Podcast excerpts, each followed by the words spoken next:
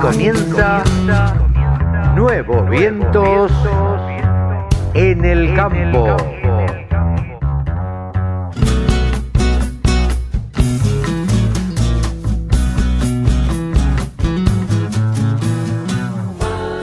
Hola, hola, hola, hola, ¿cómo les va? Buenos días, buenas tardes, buenas noches.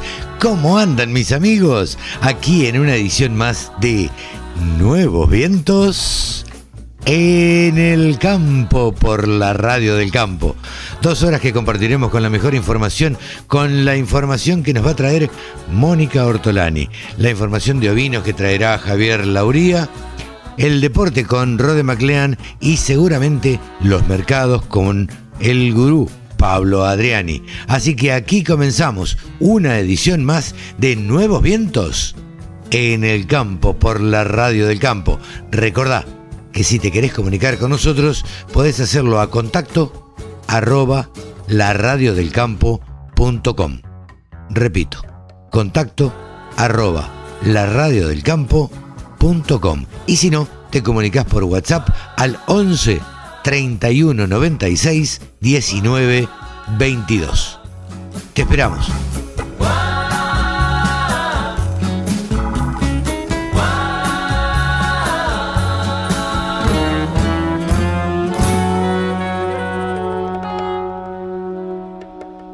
24 horas con contenidos del agro. Llegó la radio del campo. Ahora estamos en comunicación con Javier Lauría. Saben ustedes que es el periodista que más sabe de ovinos en la Argentina. Hola Javi, ¿cómo te va? Carlitos, ¿cómo andas? ¿Cómo va eso? Pero muy bien, por suerte. Ahí andamos. Eh, ¿Cómo va todo? ¿Cómo andan los ovinos? Ayer por privado me decías que tenías un montón de noticias. A ver, contanos. Sí, sí, sí, sí. sí. Eh, bueno, estuvimos de gira por la provincia de Misiones. Sí, bueno, eso sabíamos y habíamos prometido que nos ibas a contar. Exactamente. La provincia de Misiones, eh, si uno lo mira en comparación con otras provincias, eh, uno puede decir es insignificante en cuanto a, lo, a la materia ovina. es insignificante. Sin embargo, tiene un desarrollo muy interesante y un crecimiento muy interesante que se fue dando en, en los últimos cinco años y lógicamente hay crecimientos que pasan a ser en algún momento exponenciales. Ajá. Mira, eh, ¿quién diría, no? Misiones, una provincia este, relativamente chica, no, no me la imaginaba con un determinado potencial eh, para los ovinos.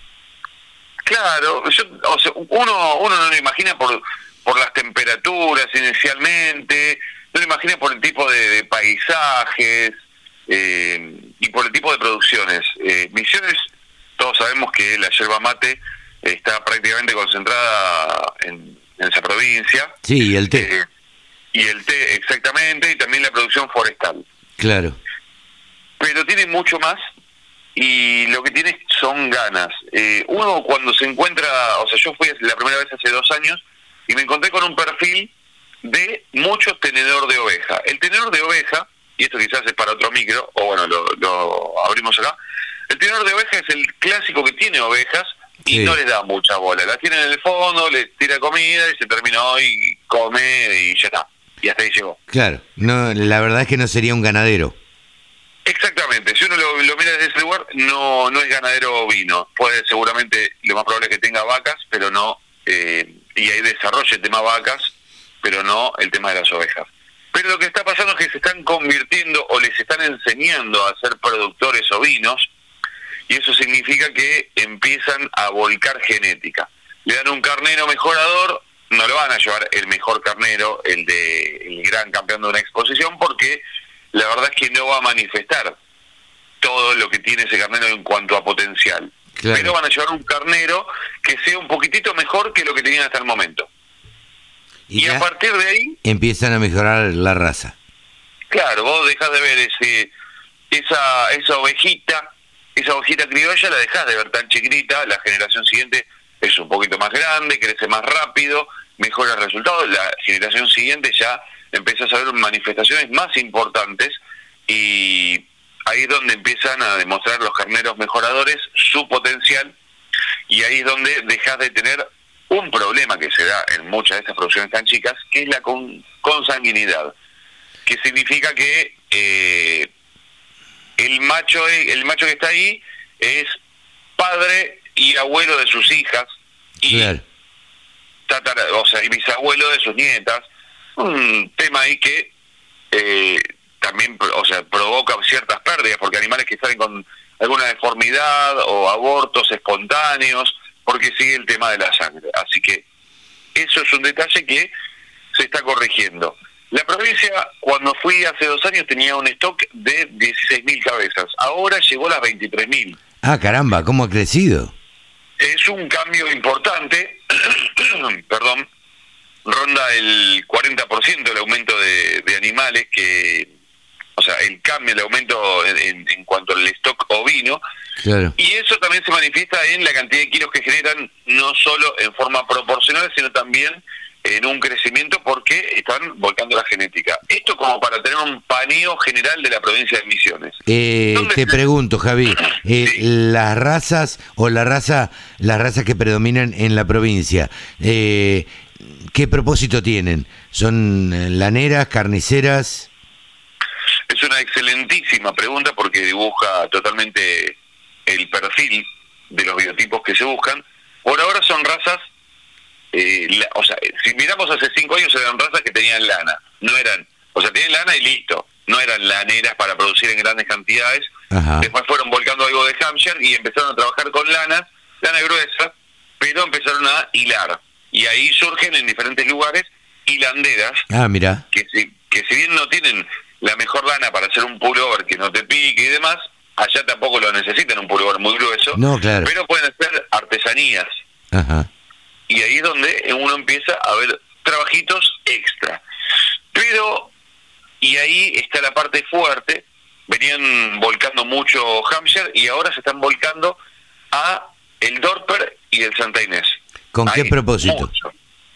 El Dorper y Santa Inés son, ralas, eh, son razas deslanadas, estaba mezclando palabras, razas deslanadas y lo que buscan es justamente eliminar la lana o minimizar la esquila, porque hay una sola comparsa de esquila en la provincia de Misiones, que es propia, después al resto tienen que recurrir a corrientes y eso eh, de alguna forma incrementa los costos. Así mm. que crédito de por medio, ley ovina en el año 2020 eh, generaron una comparsa de esquila, capacitaciones y tuvieron su propia comparsa de esquila para poder trabajar en la región.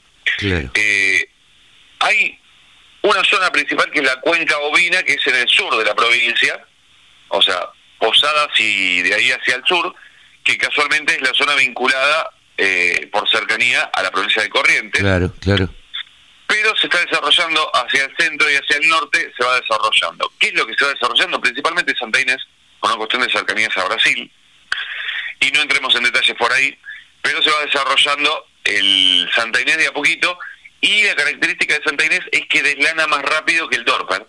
El ah, Dorper quizás necesita cuatro o cinco generaciones, el Santa Inés en la siguiente generación ya es muy probable que haya deslanado en un 80% y quizás más también. Ah, Entonces, ahí uno ya empieza a tener más facilidades y el trabajo mucho más simple, el manejo mucho más simple, porque el animal en esa zona te puedo asegurar que hace un par de días ha sido un calor sofocante. Sí, sí, sí, sí. Una humedad tremenda y calor sofocante a esta altura.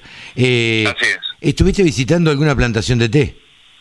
Sí, el primer día fuimos a una plantación de té, más que todo para ver cómo, mm, cómo trabajan y cómo cosechan el té. Ajá. ¿Cómo? ¿Cómo cosechan el té? Lo que tienen es, son plantas que lo que hacen es recortar el brote superior. Un brote tipo de los eh, últimos 15 centímetros y cosechan 3 a 4 veces al año en épocas eh, de calor.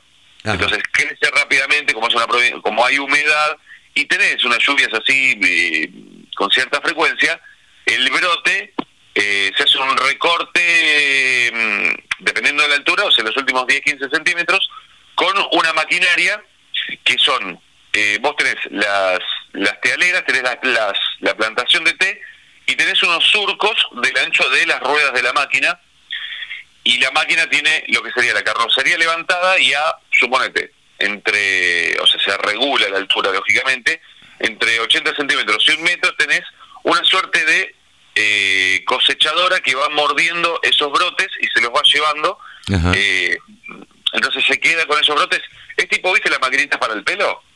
Ah, mira. Sí, sí, sí. los dientes que van así cruzándose. Sí. Algunas cosechadoras funcionan de esa forma, cortan de esa manera, a, a otra escala, lógicamente, y de esa forma se lo van llevando y lo cosechan de noche, no de día, porque de día levanta temperatura por el sol y puede llegar a fermentar. Ah, mira.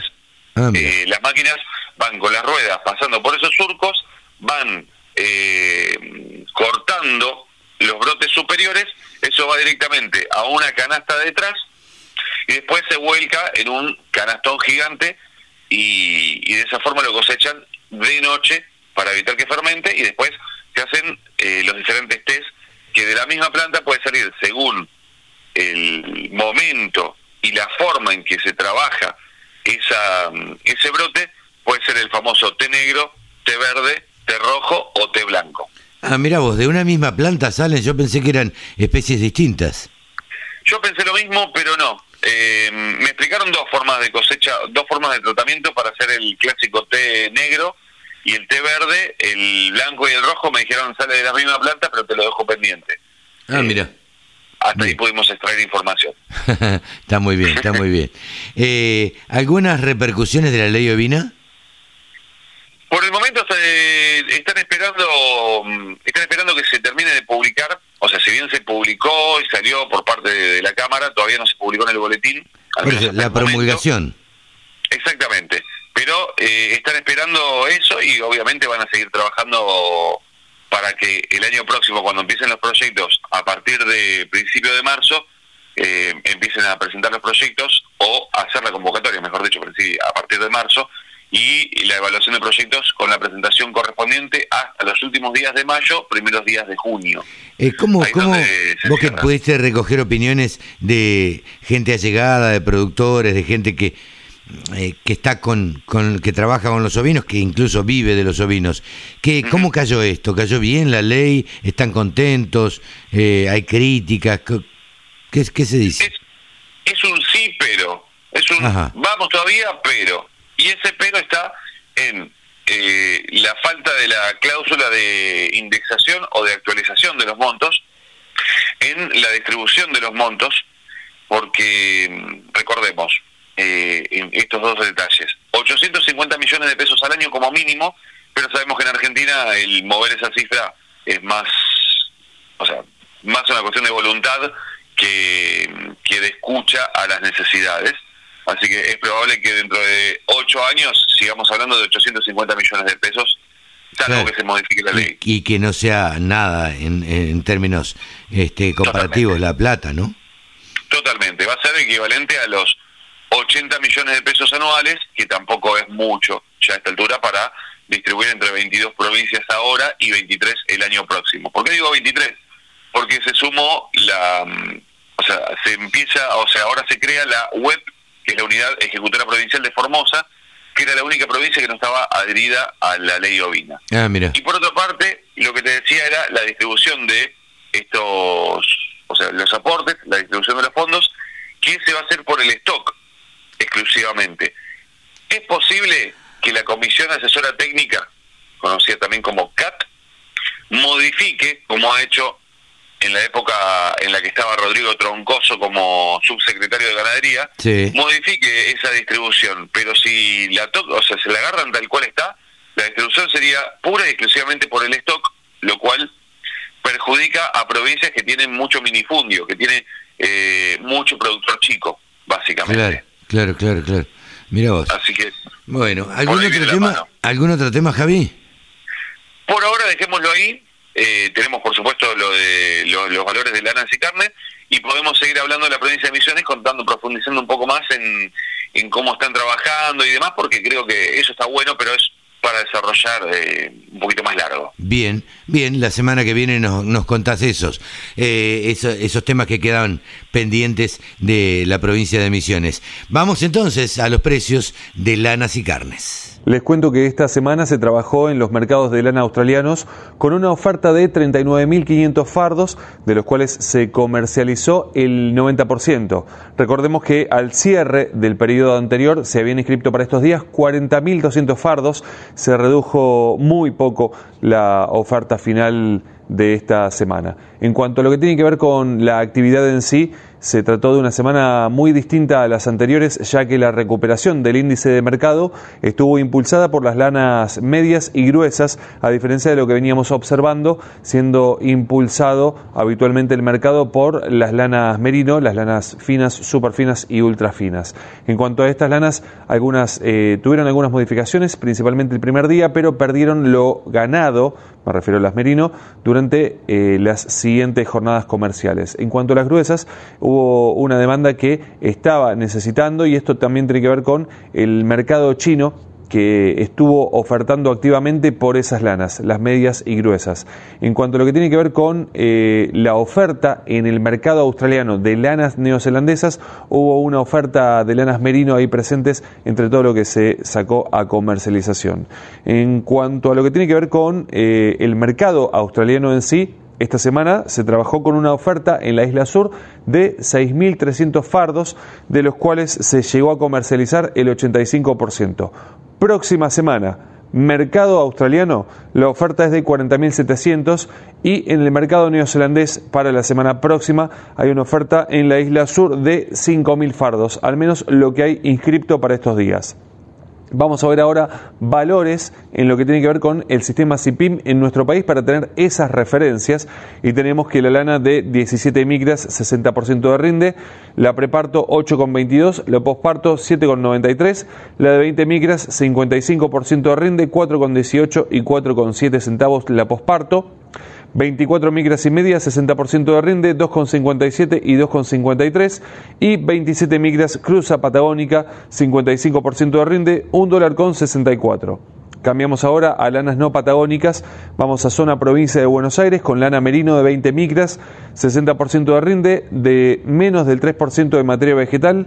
Está 4,60, del 3 al 5% de materia vegetal 4,37 y del 5 al 7% de materia vegetal 3,76. 22 micras, lana merino zona provincia de Buenos Aires, 60% de rinde, menos del 3% de materia vegetal 3,62, del 3 al 5 3,44 y del 5 al 7% de materia vegetal 2 dólares con 96 centavos. Cambiamos ahora de lana, seguimos en zona provincia de Buenos Aires, lana de 27 micras, 60% de rinde, lana Corriel, 1 dólar con 69, nos vamos con lana Corriel, pero a zona litoral con 28 migras y media, 68% de rinde, que está cotizando por estos días un dólar con 36 como referencia. Y volvemos a zona provincia de Buenos Aires con una lana Romney, 32 migras, 60% de rinde, 92 centavos de dólar. En cuanto a lanas, como les decía, para la semana próxima 40.700 en lo que tiene que ver con el mercado australiano en, las tres, en los tres centros y para lo que es el mercado neozelandés 5.000 fardos inscriptos para lo que es la isla sur. Cambiamos ahora, hablamos de carne ovina en nuestro país con una mejora en la oferta, también en la demanda que va acompañando lo que es Patagonia y ahí tendremos seguramente para la semana próxima modificaciones en los números. Por estos días estamos hablando del adulto de 280 a 350 pesos el kilo, el cordero liviano 450 a 500 pesos el kilo, el pesado 410 y no hay mucha referencia de pesado porque no se está consiguiendo por estos días. Los establecimientos de engorde no están trabajando tan activamente con esta categoría todavía hacia el pesado. El refugo, 2.800 a 3.000 pesos, todo esto es al productor sin IVA, puerta del frigorífico, es decir, a la carne, al rinde, al gancho. Cambiamos ahora, vamos a región pampeana con el adulto de 235 a 280, el cordero liviano 400 a 440, el pesado 320 a 370 y el refugo 130 a 170. Todo esto al productor sin IVA, puerta del frigorífico, es decir, a la carne. Aquí llegamos al final de este informe. Quiero invitarlos a que se sumen a nuestro Instagram, arroba del sector ovinos, y también, por supuesto, ovinos.delsector.com con muchísimas novedades para compartir, así que ya saben dónde estamos. Yo soy Javi Lauría y les agradezco muchísimo que estén ahí del otro lado. Hasta la semana próxima. La Radio del Campo. Única emisora con programación 100% agropecuaria. ¿Sabías que la producción ganadera argentina se hace de manera sustentable? Un gran porcentaje de la producción se desarrolla en praderas y pastizales naturales, permitiendo mantener carbono y agua en los suelos, conservar materia orgánica y mantener la biodiversidad del ecosistema. Carne Argentina. Carne sustentable. Encontrá más información en www.carneargentina.org.ar. Ahora estamos en comunicación con nuestro periodista deportivo, el periodista deportivo de la Radio del Campo. Estamos en comunicación con Rode Maclean. Hola Rode, ¿cómo te va? Buen día. Buen día, Carlos. Un saludo para vos. Y por acá todo muy bien, con mucha ganas de hablar de deportes, como siempre, para eso estamos. Bien, ¿qué tenemos para este fin de semana? ¿Cómo se presenta el fin de semana?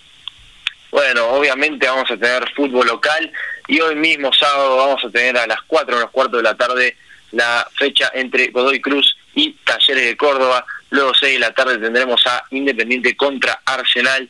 Seguido de ese encuentro también tendremos a Racing de Avellaneda que visitará a Atlético Tucumán, mientras que el domingo tendremos el partido de la fecha, se podría decir, entre Vélez Arfiel y San Lorenzo a las 6 de la tarde. Luego eh, a continuación tendremos a River Plate contra Patronato y el lunes tendremos partidos como el de Newells contra Unión, 5 menos cuarto de la tarde, y Aldo Civi contra Boca Juniors a las 9 y cuarto de la noche.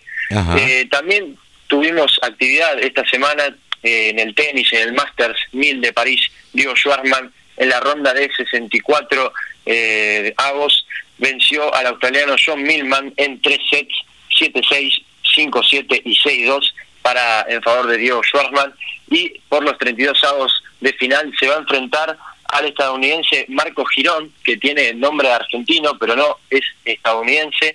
Ah, Así que veremos cómo le va a Diego Schwartzman y si puede avanzar por lo menos hasta cuartos de final o semifinales, eh, le serviría mucho para repuntar este año flojo que tuvo en comparación al último año de pandemia. Eh, pero, pero siguiendo con la actividad deportiva de este fin de semana, vamos a tener partidos de NBA, obviamente, hoy sábado, 6 de la tarde, tempranito vamos a tener a Facundo Campazo con los Denver Knights, que se enfrentará a los Houston Rockets, un partido que tendrían que ganar cómodamente los Knights, digo que a los Rockets tiene jugadores jóvenes y que son nuevos en la NBA, así que el pronóstico diría que ganan los Nuggets. Y después, mañana domingo, tendremos a las 9 de la noche a Oklahoma City Thunder de Gabriel Deck, que se enfrentará a los San Antonio Spurs. Allí que tendremos esos encuentros este fin de semana. Y el domingo, como siempre, vamos a tener Fórmula 1, tendremos el Gran Premio de México a las 4 de la tarde, así que vamos a ver Fórmula 1, eh, después tendremos NBA y el, eh, perdón, vamos a tener Fórmula 1 y después tendremos NBA, justamente. Así que un fin de semana a pura actividad deportiva. Ajá. Y Bien. si te parece, Carlos, Eh, podemos pasar ya ¿Qué de la preparaste? semana. ¿Qué, qué, ¿Qué perfil nos traes? Bueno, hace dos semanas, si mal no recuerdo, habíamos traído al Pato Filiol y esta vez traje a su máximo rival a una comparación eterna entre arqueros y traje a Hugo Orlando Gatti, el loco Gatti. El loco gato. El famoso Loco Gatti, quien nació en Carlos Tejedor, en provincia de Buenos Aires, el 19 de agosto de 1944. Hizo las inferiores en Atlanta y allí debutó en Primera División en el año 1962 frente a Gimnasia de La Plata. En Atlanta apenas estuvo dos temporadas, luego pasó a River, siendo que Gatti es declarado hincha de Boca, Sí, jugó claro. en River durante, durante cuatro temporadas, en las que tampoco consiguió ningún título, pero que tuvo una disputa con eh, el histórico arquero Amadeo Carrizo, así que tuvo que ir rotando y, y no jugó la totalidad de todos los partidos. Después, en Gimnasia de La Plata, eh, sí disputó 224 partidos en cinco temporadas y después estuvo una temporada en Unión de Santa Fe para después caer en Boca Juniors, equipo del que es hincha y en el que consiguió todos los títulos de su carrera, un total de seis títulos y tuvo 548 apariciones en el arco del Ceneice. Con Boca Juniors ganó el campeonato metropolitano del año 1976 y 1981 y también ganó el Campeonato Nacional de 1976 en el que derrotó a River en la final y consiguió las dos primeras Copa Libertadores del equipo de La Ribera en el año 1977 cuando vencieron a Cruzeiro y al año siguiente, en el año 1978, contra Deportivo Cali, además de que se coronó con la Copa Intercontinental de 1977 cuando Boca venció al Borussia Mönchengladbach por 3 a 0 en la final. Eh, sin dudas, el Loco Batti dio una gran carrera y te cuento ciertas distinciones que tuvo mayormente Boca. Eh, tuvo la mayor cantidad de penales atajados, este récord que comparte con Ubaldo Filiol, un total de 26 eh, penales que atajó, mientras que es el jugador con mayor cantidad de presencias en partidos de primera división del fútbol argentino, un total de 765 apariciones y es el arquero de Boca con más partidos disputados, 548 como ya mencioné anteriormente. Y eh, luego Gatti eh, en la selección también eh, formó parte del seleccionado nacional, jugó solo la Copa Mundial de 1966 que ganó Inglaterra, pero un paso por la selección no tan destacado como lo hizo en Boca Juniors o como supo hacerlo en el resto de clubes. Y eh, el loco Gatti, para quienes no sabían, se caracterizaba por ser eh, un loco, como lo dice su apodo, salía hasta mitad de cancha, hacía los laterales a veces él, eh, y eso ya lo hacía desde las inferiores en Atlanta. Sí, fue uno de los primeros, recordemos también, Rode, que fue uno de los primeros en usar pelo largo y vincha este, como arquero, y que tenía esa característica, porque no tenía físico de arquero, era flaco, patas flacas, y hacía pegar cada susto a su equipo porque salía gambeteando hasta la mitad de la cancha. Entonces, de pronto, este, ponía en riesgo bastante a, su equipo. Pero bueno, eh, así se caracterizaba el Loco Gatti. Era un adelantado. Hoy los arqueros juegan mucho más con los pies y, bueno, él un adelantado al tiempo. Sí, sí, eh, totalmente, totalmente. Pero bueno. Así que este, este fue el perfil de semana. Esa era la, la, característica de este personaje que hemos recorrido hoy aquí en, en este perfil que nos trae Rode MacLean todos los, todos los sábados a la mañana. Gracias, Rode. Nos vemos la semana que viene. Nos vemos la semana que viene, Carlos. Un saludo grande para vos y para todos nuestros oyentes que siempre nos escuchan. Gran abrazo, que lo pases muy bien. Hasta luego. Rode MacLean ha pasado por los micrófonos de la Radio del Campo. ¿Sabías que la producción ganadera argentina se hace de manera sustentable? Un gran porcentaje de la producción se desarrolla en praderas y pastizales naturales, permitiendo mantener carbono y agua en los suelos, conservar materia orgánica y mantener la biodiversidad del ecosistema. Carne argentina. Carne sustentable.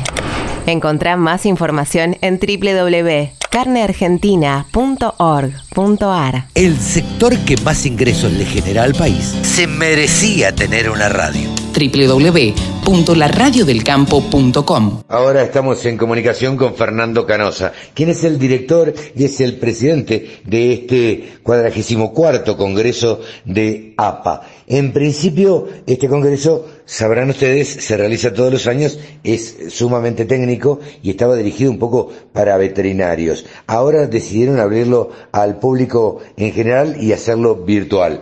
Fernando, ¿cómo te va? Gracias por atendernos, buenos días y contanos qué días va a ser, cuándo va a ser, cómo va, cómo va a ser la modalidad y, bueno, eh, qué características tiene todo este congreso. Bueno, buen día, Carlos. Muchas gracias por tu, llamado, tu inquietud. Sí, eh, como bien vos señalás, 17, 18 de noviembre, 17, 18 y 19 de noviembre, miércoles, jueves y viernes, tenemos el 44 Congreso Argentino de Producción Animal. El futuro desafía la producción animal. Ese es nuestro, nuestro lema. Antes que nada, la, nuestra Asociación Argentina de Producción Animal reúne a todos aquellos profesionales que están ligados a la investigación, a la ciencia, a la técnica, a la educación en todas las producciones animales. Esto quiere decir carne, eh, carne vacuna, de cerdo, aves, eh, producción de lana, producción de pelíferos. Nuestra asociación tiene ya este, más de 50 años, ya cumplió 53 años y bueno, siempre ha hecho un congreso más eh, trabajando hacia adentro que hacia afuera. Eh, esto es un año, digamos, donde nos hemos desafiado y hemos pensado que el Congreso de Producción Animal tiene que ser un congreso amplio, convocante para todo el mundo, productores, este, todos aquellos que estén ligados a cualquiera de las producciones animales. Y bueno, desde ese lugar hemos armado realmente un programa este, convocante en el cual vamos a, a tener, en primer lugar, eh, tanto el jueves, perdón, el miércoles como el jueves por la mañana, o sea, el 17 y el 18, vamos a trabajar sobre los siete desafíos que hemos llamado. Por un lado, vamos a ver cuál es el mercado de proteínas de origen animal para adelante. Esto lo va a tocar Erin Borro de, la, eh, Estados Unidos. Vamos a hablar sobre las nuevas tecnologías y la inteligencia artificial a través de Mattel Pastel, un finlandés. Eh, Luciano González, un argentino trabajando en Australia, nos va a comentar sobre las brechas tecnológicas y el desafío de incrementar la productividad. Andy, Montgomery, quien fue embajador de Nueva Zelanda en la Argentina, va a hablar sobre la relación de la ciencia y la sociedad para dar lugar después a Mario Herrero, que va a hablar sobre la relación de la producción y la sociedad. Él es de la Universidad de Cornell, Estados Unidos. El ingeniero Bigliso tocará el tema de la sostenibilidad ambiental con todas las novedades post-Glasgow. Y por último, una sola salud, salud humana y animal, a través de Timothy McAllister de eh, Canadá. Eh, cualquiera de ellos, todos eh, trabajando en diferentes lugares del mundo, en organismos de investigación, son un poco los Messi, digo yo, de cada uno de estos desafíos. Y estos dos este, paneles de desafíos que van a ser tratados eh, tres el miércoles y cuatro el jueves, van a ser, van a tener un panel, unos moderadores de lujo. El primer día lo vamos a tener a Darío Colombato y a Christian Felkamp. Uno, eh, director de producción animal de la Facultad de Agronomía de Buenos Aires, el otro, Christian, es el director ejecutivo de ACREA. Y el segundo día va a estar Alejandra Herrero, de la Facultad de Agronomía y de la Facultad de Veterinaria de la Universidad de Buenos Aires, la ingeniera Alejandra Herrero, y el licenciado Roberto Bizán, un economista también que trabaja en todas las cadenas agroalimentarias. Después, los otro, digamos, el miércoles, el jueves y el viernes por la tarde va a estar, yo digo que es un poco el, el, corazón del Congreso, donde se van a tratar las 10 secciones técnicas de APA, donde se van a aterrizar, por un lado, los 300 trabajos que tenemos eh, inéditos, todos los años se presentan todos los trabajos de investigación inéditos a través de ingenieros agrónomos, veterinarios, toda la gente que está en ciencia, y hay 10 secciones, una de nutrición, alimentación animal, otra producción de pasturas, genética animal, reproducción, sistemas de producción, enseñanza, salud animal, tecnología de productos pecuarios, ambiente y producción animal y bienestar animal. Estas 10 secciones técnicas que van a estar distribuidas eh, en dos horas y media cada una eh, las tardes del miércoles, del jueves y el viernes, van a abordar desde cada uno de estos lugares los siete desafíos que se plantearon el miércoles y jueves en la parte eh, plenaria. Y por último, el día viernes por la tarde vamos a tener oportunidad de tener los simposios. Simposios eh, que son de innovaciones en especies forrajeras, mejoramiento de la evaluación de forrajes y alimentos, el Foro Argentino de Genética, los simposios de ovinos, de aves, de porcinos y de ganadería familiar por primera vez en APA. Repito, estos simposios van a ser tratados durante la mañana del viernes y la tarde del mismo viernes, donde luego vamos a tener el acto de clausura. Eh, como ves, es un, programa este, ambicioso, un programa realmente desafiante, un programa que está convocando a todos, ingenieros agrónomos, veterinarios, gente de la ciencia, gente de la educación, de la producción, y hay una gran, un gran acompañamiento de empresas también hasta ante este cambio que hemos hecho en el funcionamiento del Congreso. Y además está decir que lo que estamos pensando es que de alguna manera el Congreso de APA se convierta en el foro de la ganadería argentina año tras año. O sea, no hay ninguna otra institución que tenga la particularidad de poder juntar toda la ciencia que está dando vuelta y de la que da lugar a los cambios en lo que es, en este caso, las diferentes eh, producciones animales. Cualquier interesado eh, por internet a www.apa.org.ar van a encontrar el programa, van a encontrar la forma de inscribirse. Eh, los simposios y los desafíos del miércoles y jueves por la mañana no tienen ningún costo, solamente tiene costo las 10 secciones técnicas donde se presentan los trabajos inéditos y donde se tiene oportunidad de discutir con los diferentes investigadores tanto los trabajos como los desafíos que se han presentado los primeros dos días. Entonces, repito, 17, 18 y 19 de noviembre en forma virtual para todo el país, para toda Latinoamérica y para el mundo, porque tenemos para mí gente de Latinoamérica y gente de Estados Unidos que también va a estar conectada y de Europa, de asociaciones amigas. Repito, 17, 18 y 19, desde las ocho y media de la mañana hasta las 6, 7 de la tarde, hasta las 7 de la tarde, en diferentes este, desafíos, simposios, secciones técnicas, vamos a poder estar inmersos en lo que tiene que ver con todo lo que es la producción animal. Desde ya los esperamos a todos, se conectan a través de apa.org.ar y ahí encontrarán todos los mecanismos para poder escribirse, inscribirse, perdón. Bueno, Carlos, ha sido un placer. Muchísimas gracias por darnos esta. Todas las noticias, toda la información. La radiodelcampo.com. Ahora estamos en comunicación con Mónica Ortolani. Saben ustedes que es contadora, es coach y tiene su página en internet www.tonicaonline.com.ar. Hola Moni, ¿cómo estás? Buen día. Hola Carlos, buen día, ¿cómo estás? Un gusto como siempre. Igualmente para nosotros. Eh, estábamos charlando antes de que arrancáramos a, a, conversar fuera de micrófono, bueno, de, de las cosas que le preocupan hoy al productor. Bueno, digamos que una de las principales cosas que le preocupan es el clima, básicamente. Siempre el productor agropecuario se, se preocupa por el clima. ¿Esto lo notás así, Moni?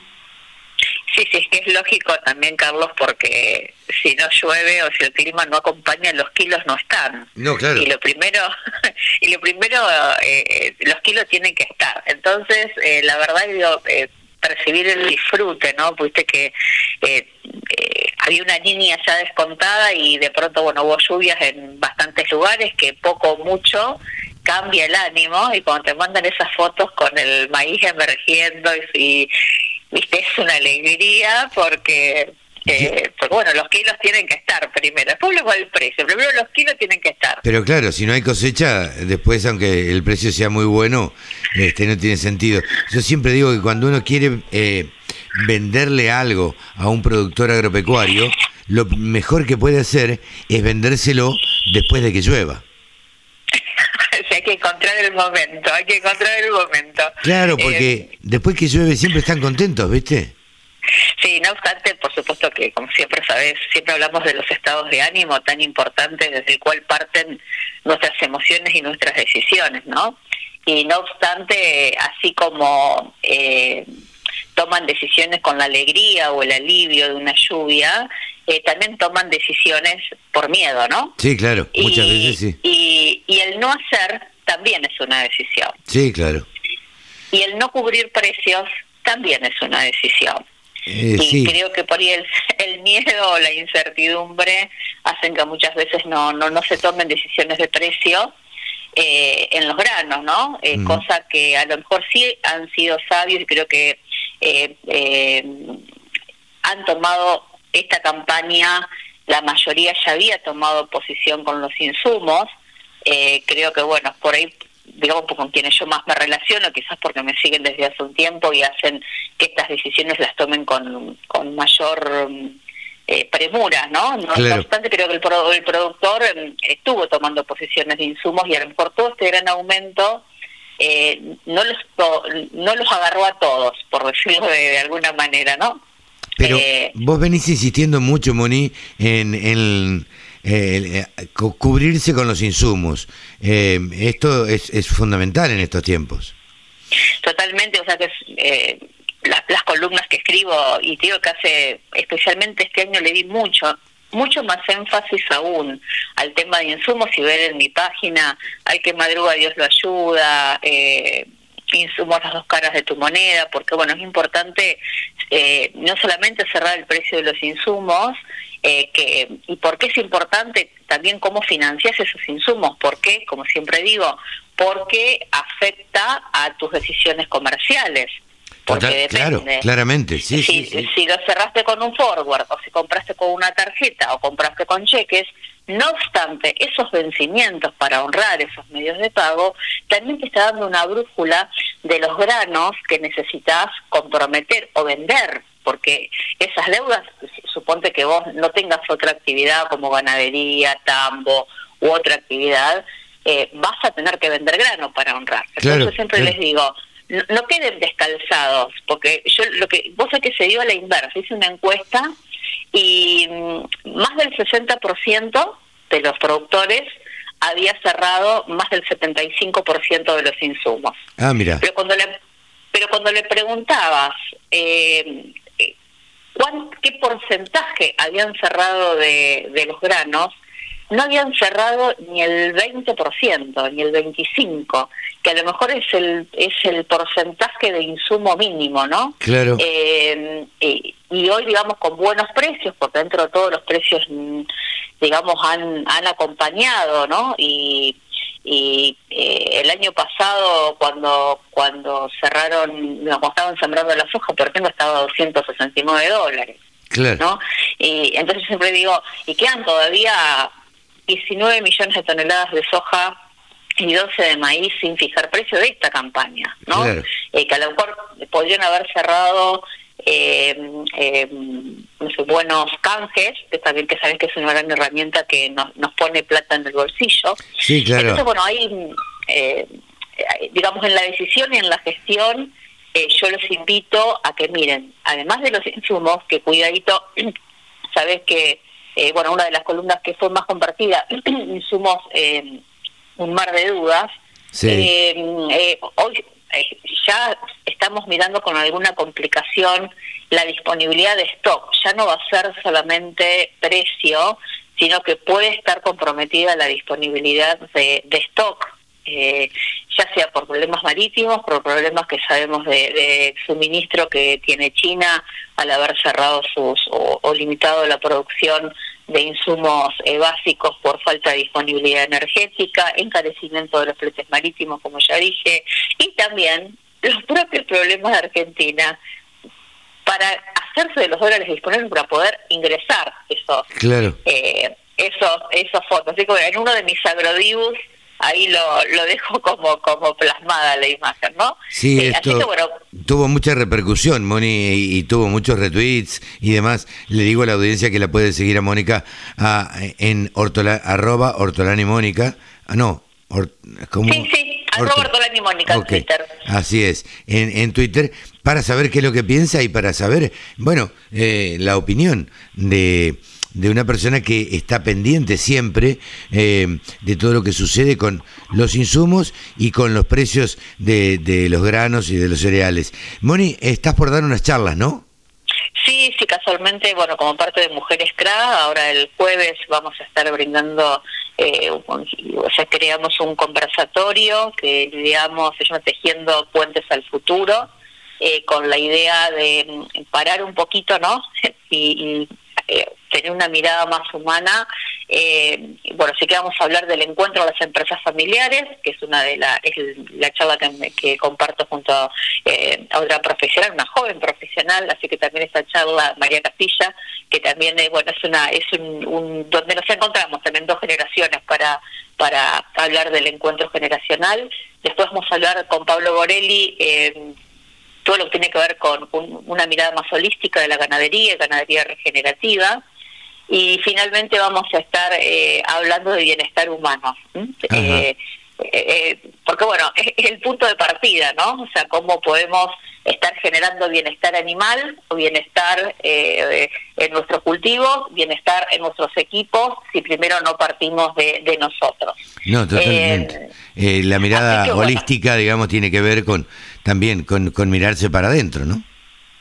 Sí, sí, y sobre todo, bueno, eh, también en, la mayoría de, las de, las de las producciones son empresas familiares y también tenemos que eh, tener una mirada holística, ¿no? Y eh, más, integral y por eso lo llamamos encuentro generacional.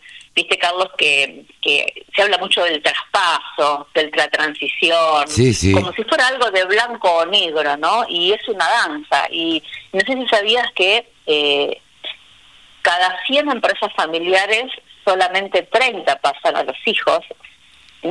Y de y de, y de, y de esas 30, ¿no es cierto?, que sobrevivieron solamente 5, pasan a los nietos.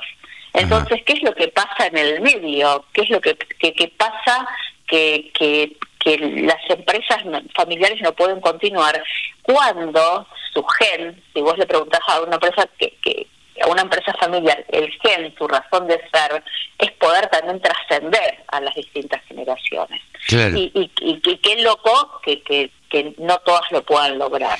No, no, eh, esto siempre despierta mucho interés. Eh, en, en, siempre hacemos referencia, creo que una de las primeras cosas que charlamos, Mónica, fue esto de, de, de las empresas familiares y la importancia que tenían en el campo porque en general, como decís vos, se van transmitiendo de generación en generación y eh, cuando son eh, grandes capitales y, varios hijos, hijos e hijas, bueno, aparecen yernos, nueras y, y demás, y ahí se empiezan los problemas, ¿no?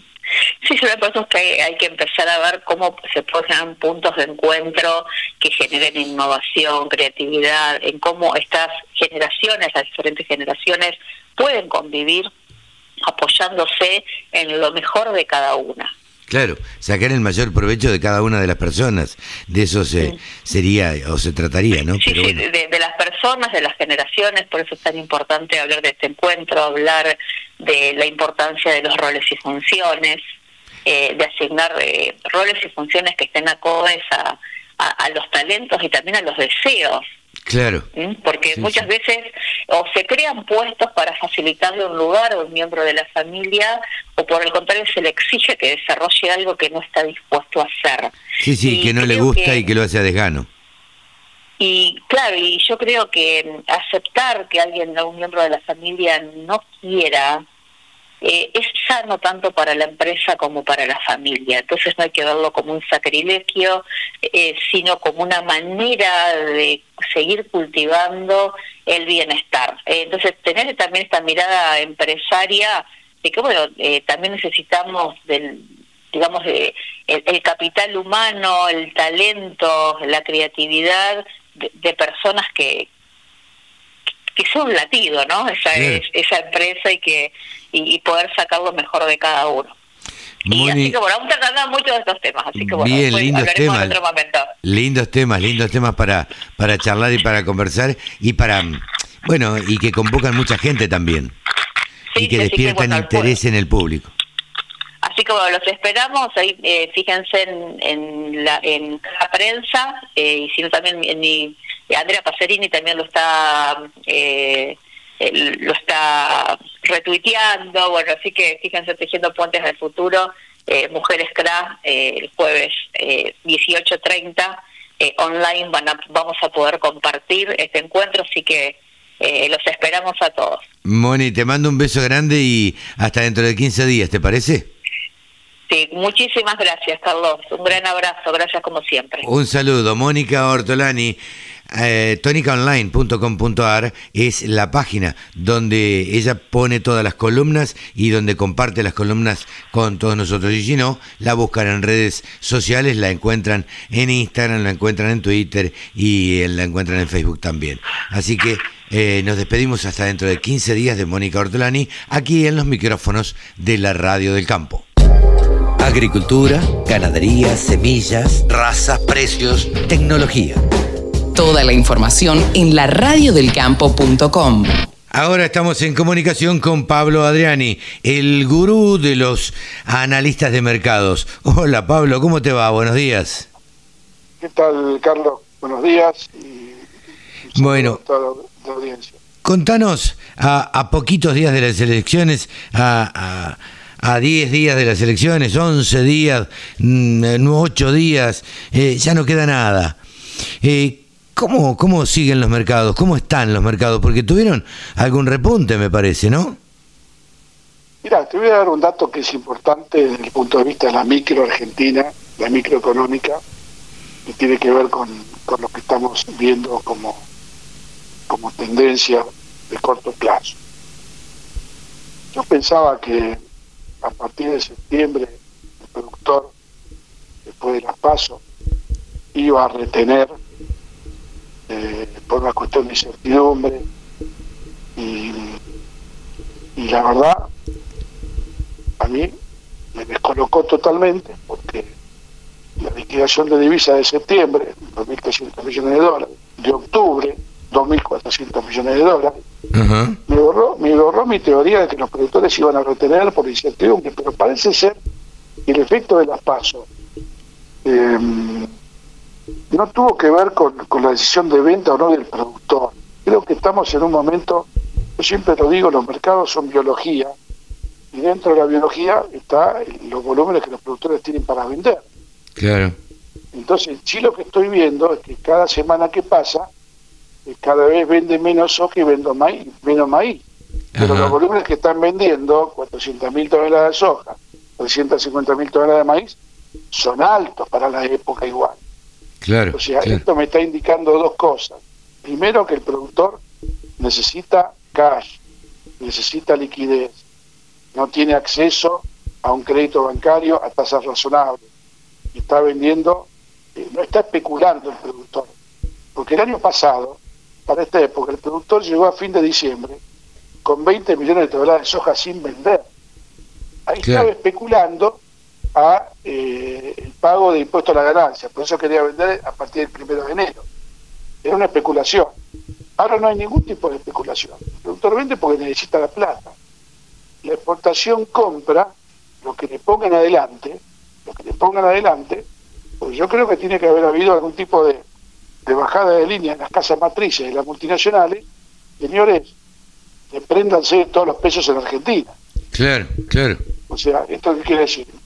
Compren trigo, maíz, soja, ladrillo, bulones, todo lo que tenga que, que, ser activos que, que, están relacionados con el dólar. Entonces ahí tenés también una impronta de eh, la actitud de los exportadores y de la industria que compran todo lo que le ponen adelante. En el caso del trigo y maíz, eh, en el caso del, maíz, por ejemplo, la limitante a registrar dentro de los 30 días del embarque está acotando los registros de exportación. Eso actúa como una, un freno a la demanda. Entonces la exportación, el dato que tuve la última semana, registraron de maíz 40.000 toneladas. Claro no hay nada. Nada, nada, nada. En el mientras tanto, la exportación dice, ok, no puedo registrar más allá de 30 días, pero sí puedo comprar. Entonces compra. Y después dice, no, pero ya hay tanto volumen, ¿por qué voy a pagar tanto? Entonces compra más barato. Un dato de color. Chicago subió en dos semanas 25 dólares el maíz. Ah, mira. Preguntarle a los productores que nos escuchan si vio que el maíz se ha subido en Argentina a 25 dólares. Claro. No se reflejó para nada. Para nada, para nada. Es más, el dato de color, el dato estratégico, es que el precio del maíz hoy, 195 dólares disponible, es igual al precio del maíz nuevo, marzo del 2022, 195 dólares. Claro.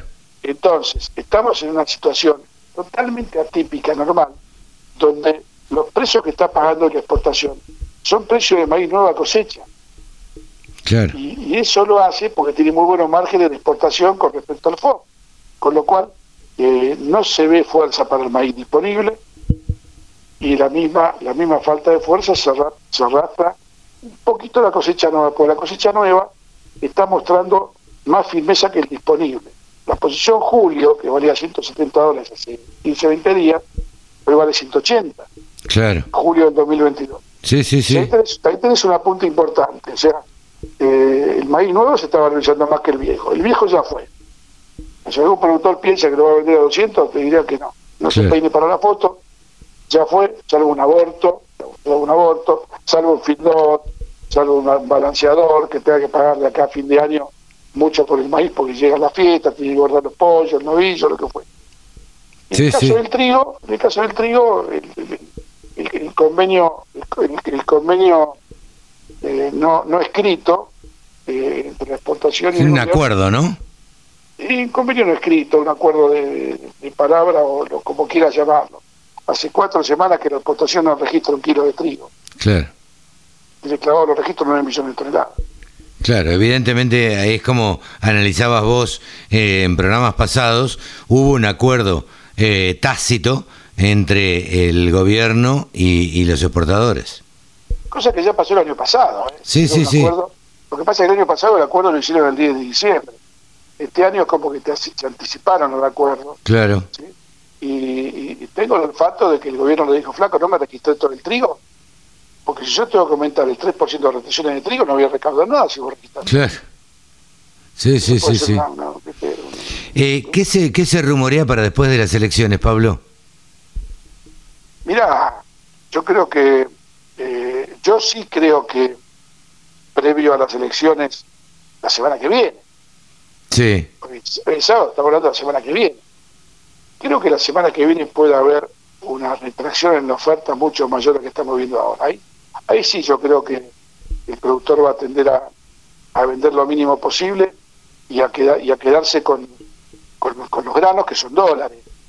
Eh, los rumores no son rumores sino conjeturas, o sea, un gobierno que no tiene un dólar partido por la mitad, tuvo liquidación de divisas récord en octubre, 2.400 millones, en enero-octubre de este año, 28.000 millones, contra 17.000 el año pasado, un aumento de 11.000 millones de dólares, y se lo fumaron todo, ¿sí? las reservas siguen en baja, eh, porque el gobierno no quiere llegar a la elección con un dólar de 200, el blue en 200. Claro, sí, sí, sí. Entonces está haciendo todo lo posible, vendiendo 200, 300 millones de dólares por día para contener el blue.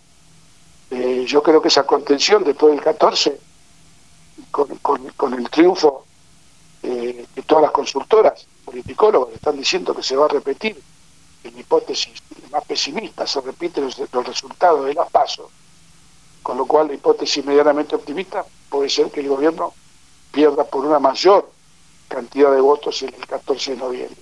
Sí, claro, en claro. Esa hipótesis, en esa hipótesis la incertidumbre eh, es cada vez mayor y el productor no va a quedar, no va a querer quedarse con peso. Entonces va a haber una retención adicional la semana que viene esperando el resultado o la confirmación de lo que todos, sabemos. ¿Vos decís que los productores van, van a vender menos o no van a vender nada prácticamente hasta que pasen las elecciones? Sí, sí, es una semana que les queda. ¿eh? claro. Una, son cinco días hábiles que si venden es porque necesitan cash para cobrar para pagar un compromiso. Ninguno va a vender para quedar sin peso. Claro, no, no, no, ni hablar. Entonces, eh, ahora si la necesidad de venta sigue siendo grande, bueno, es otra cuestión. Pero creo que ya está bajando el ritmo de, oferta y lo que está viendo mucha oferta de trigo nuevo, a pesar de que la cosecha está en un 5 o 6%, 700.000 toneladas la semana del, 17, del 13 al 20 de octubre, es mucho de trigo nuevo, y haber pasado la cosecha, y bueno, con un buen nivel de oferta, la exportación en 10 semanas de acá a fin de diciembre, compra las 6 millones de toneladas que le faltan y cubre todo el saldo exportable. Por eso el trigo puede llegar a no tener fuerza en cosecha y se puede esperar una baja adicional. Ahora de acá al 15 o 20 de diciembre. Claro. Pablito, eh, eh, lo mejor y este y estamos hablando la semana que viene, ¿te parece? Sí, sí, hablemos la semana que viene, ya vamos a estar con ya con veda electoral seguramente el sábado, pero pero con los mercados ya mucho más eh, definidos y, con los volúmenes ofertados mucho más conocidos para, para, lo que va a pasar, ¿no? O sea, claro, claro, claro, claro. La realidad del mercado la vamos a palpar la semana que viene y tendremos más precisión el sábado que viene. Bien, Pablo. Pablo Adriani ha pasado por los micrófonos de la Radio del Campo. Chau, Pablito. La Radio del Campo. www.laradiodelcampo.com. Bien, y ahora nos encontramos en comunicación con una persona que conocimos el otro día en ocasión de la presentación de em, Dragon, Dragons Venture Partners.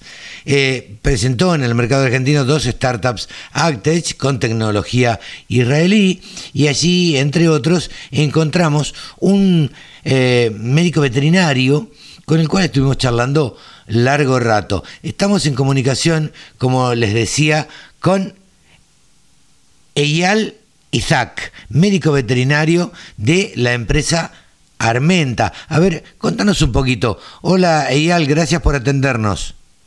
Hola Carlos, un gusto estar con ustedes. En principio, a ver, estuvimos en la presentación, charlamos bastante, eh, mm, Dragons Venture Partners se dedica a, bueno, a invertir en empresas en etapa temprano, en startups, en Latinoamérica, especialmente en Argentina. Está orientada a, todo lo que es investigación, tecnología y, demás. Eh, contanos, vos qué, qué haces dentro de, de, Dragons Venture Partners. Bien, eh, yo soy médico veterinario y trabajo como consultor en mastitis y calidad de leche y estoy como asesor externo de Dragons. Bien, vos, eh, ¿dónde naciste, Eyal? Nací en Israel y desde el año y medio de edad estoy viviendo en Argentina, así que prácticamente viví casi toda mi vida en nuestro país. Sos argentino, naciste solamente en Israel, después te viniste acá. Tengo, sí, al año y medio me trajeron mis padres, porque ya uno no decide, pero igual estoy muy contento en Argentina y tengo las dos ciudadanías. Sí, sí, me imagino. Israelí como para ellos argentino, por supuesto, para, para nuestro país. ¿Qué te despertó estudiar eh, en ser médico veterinario? A los 12 años yo ya tenía que iba a veterinaria, no que me iba a dedicar a esta rama. Eh, mi madre me daba muchos libros de animales, eh, después mi padre siempre me recuerdo de chico que me llevaba a la rural, eh, muchos también cuestiones de caballos, pero bueno, sin embargo, tengo a mi hermano que es abogado y tuvo la misma cultura y por supuesto eligió otra cosa y es válido. y después, cuando ingresé a la facultad, eh, trabajé mientras estudiaba en el hipódromo de Palermo con caballos, también estuve en el Instituto Pasteur ayudando en instrumentación y, y en anestesiología y un año antes de recibirme en 1990 eh, empiezo a salir los tantos, que era lo que a mí realmente me gustaba. Y a partir de ahí, bueno, yo egresé de la Facultad de Ciencias Veterinarias de la UBA en 1991, ya pasaron 30 años, y me dediqué exclusivamente a todo lo que es mastitis y calidad de leche. Bien, y ahora específicamente, ¿con qué producto estás trabajando, Eyal? Y en este caso, con Dragones, ellos trajeron hace dos años una tecnología que se llama de pulso acústico, es una empresa israelí que se llama, como bien dijiste vos, Armenta, y esta tecnología viene del lado humano, donde se utiliza principalmente para lesiones articulares, como puede ser codo de golfista, codo de tenista, algunas cuestiones cardiológicas, renales. Lo que hizo esta empresa es adaptarlo a la ubre a través de un dispositivo que lo que hace es un tratamiento no invasivo, no utiliza antibiótico y genera un efecto antiinflamatorio, estimula las defensas de la vaca y logra eliminar la infección. Que eso lo podemos hacer también con un antibiótico, pero tiene otra ventaja y valor agregado que es lo que se llama una angiogénesis, que es la generación de nuevos vasos sanguíneos a partir de vasos sanguíneos preexistentes, y eso permite regenerar el tejido glandular mamario y recuperar la producción de leche de esa vaca. A ver, qué novedoso es esto. A ver, repetínoslo un poco porque, a ver, a partir de pulsos, de pulsos electromagnéticos, no. Son pulsos acústicos como si fuera un ultrasonido. Ajá. Bien, y se reemplaza totalmente el uso de antibióticos. Exactamente, vos sabés bien que está todo el concepto de una sola salud, que es la interacción entre la salud humana, la salud animal y el medio ambiente. Y desde hace varios años en la agenda está la reducción del uso de antibióticos, por lo tanto es una tecnología que es bienvenida porque va alineada con el concepto de una sola salud que te mencionaba y es la tendencia a nivel mundial. Eh, ¿A qué receptividad han tenido y a quiénes se han dirigido en una primera instancia con este producto acá en la Argentina? Comenzamos en el año 2019 con el establecimiento de la Sibila, que son 6.500 vacas en ordeño. Ahí hicimos una prueba que salió excelentemente bien. Y después eh, también con otros tambos y actualmente también estamos trabajando con industrias lácteas. Así que nuestro target son principalmente productores lecheros y también la industria láctea que quiere tener un producto con un valor agregado que es libre de antibióticos. Ajá. Y cualquiera diría lo que hemos, eh, tenemos algunos años y cualquier infección se debe curar con un antibiótico, digamos. Esto es la, la, el pensamiento natural prácticamente. La tendencia es, como decías vos, a la reducción y, y ¿por qué no, a la eliminación de los antibióticos. ¿Esto vendría a suplir, a ponerse en ese, en ese lugar, a ocupar ese lugar?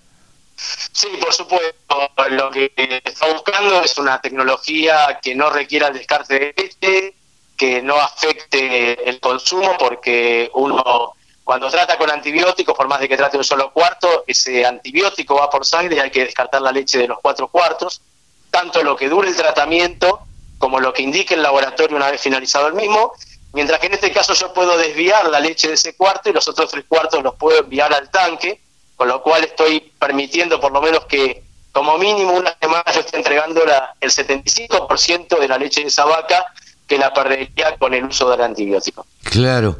Eh, ¿Crees que van a tener eh, mucha repercusión en la Argentina y que esto va a ser visto con buenos ojos? Sí, como toda tecnología nueva y disruptiva, por supuesto que primero están los pioneros, los que se animan, después vienen los que cuando ven que alguien tiene éxito empiezan a adoptarlo y por supuesto va a haber gente que no lo va a adoptar.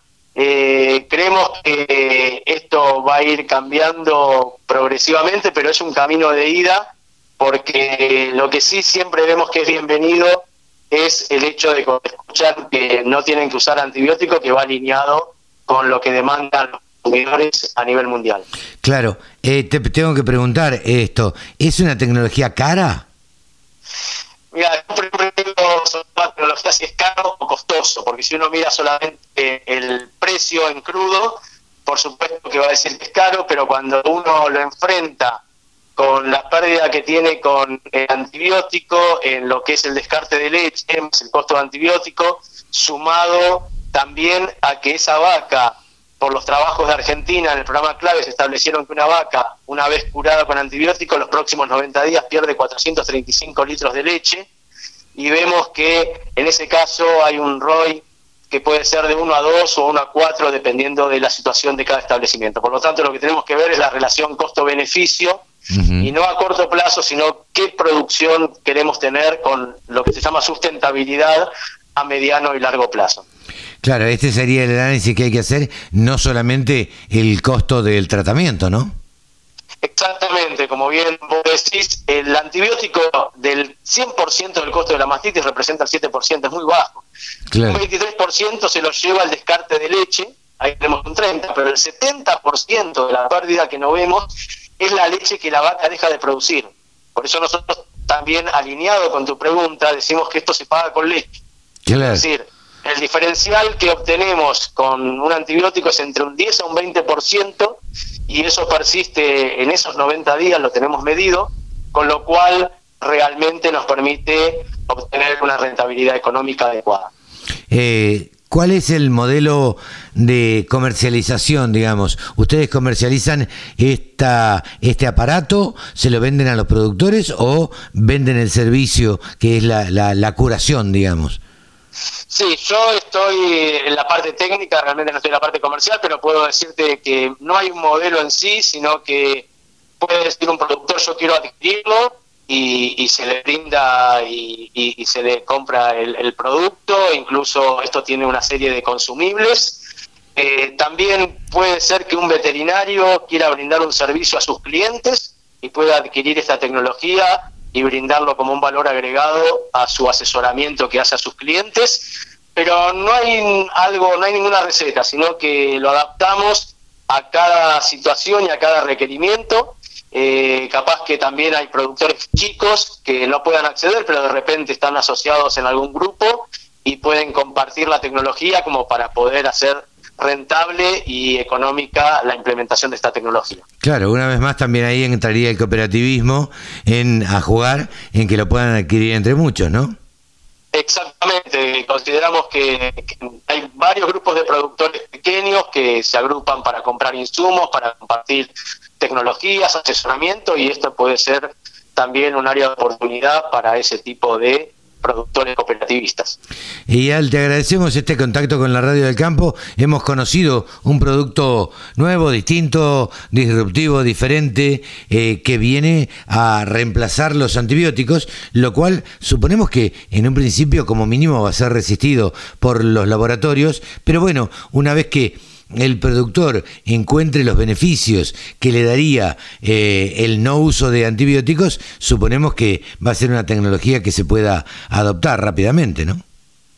Sí, yo creo igualmente que los laboratorios hoy en día a nivel mundial eh, ya hace años de antibiótico por todo lo que venimos hablando.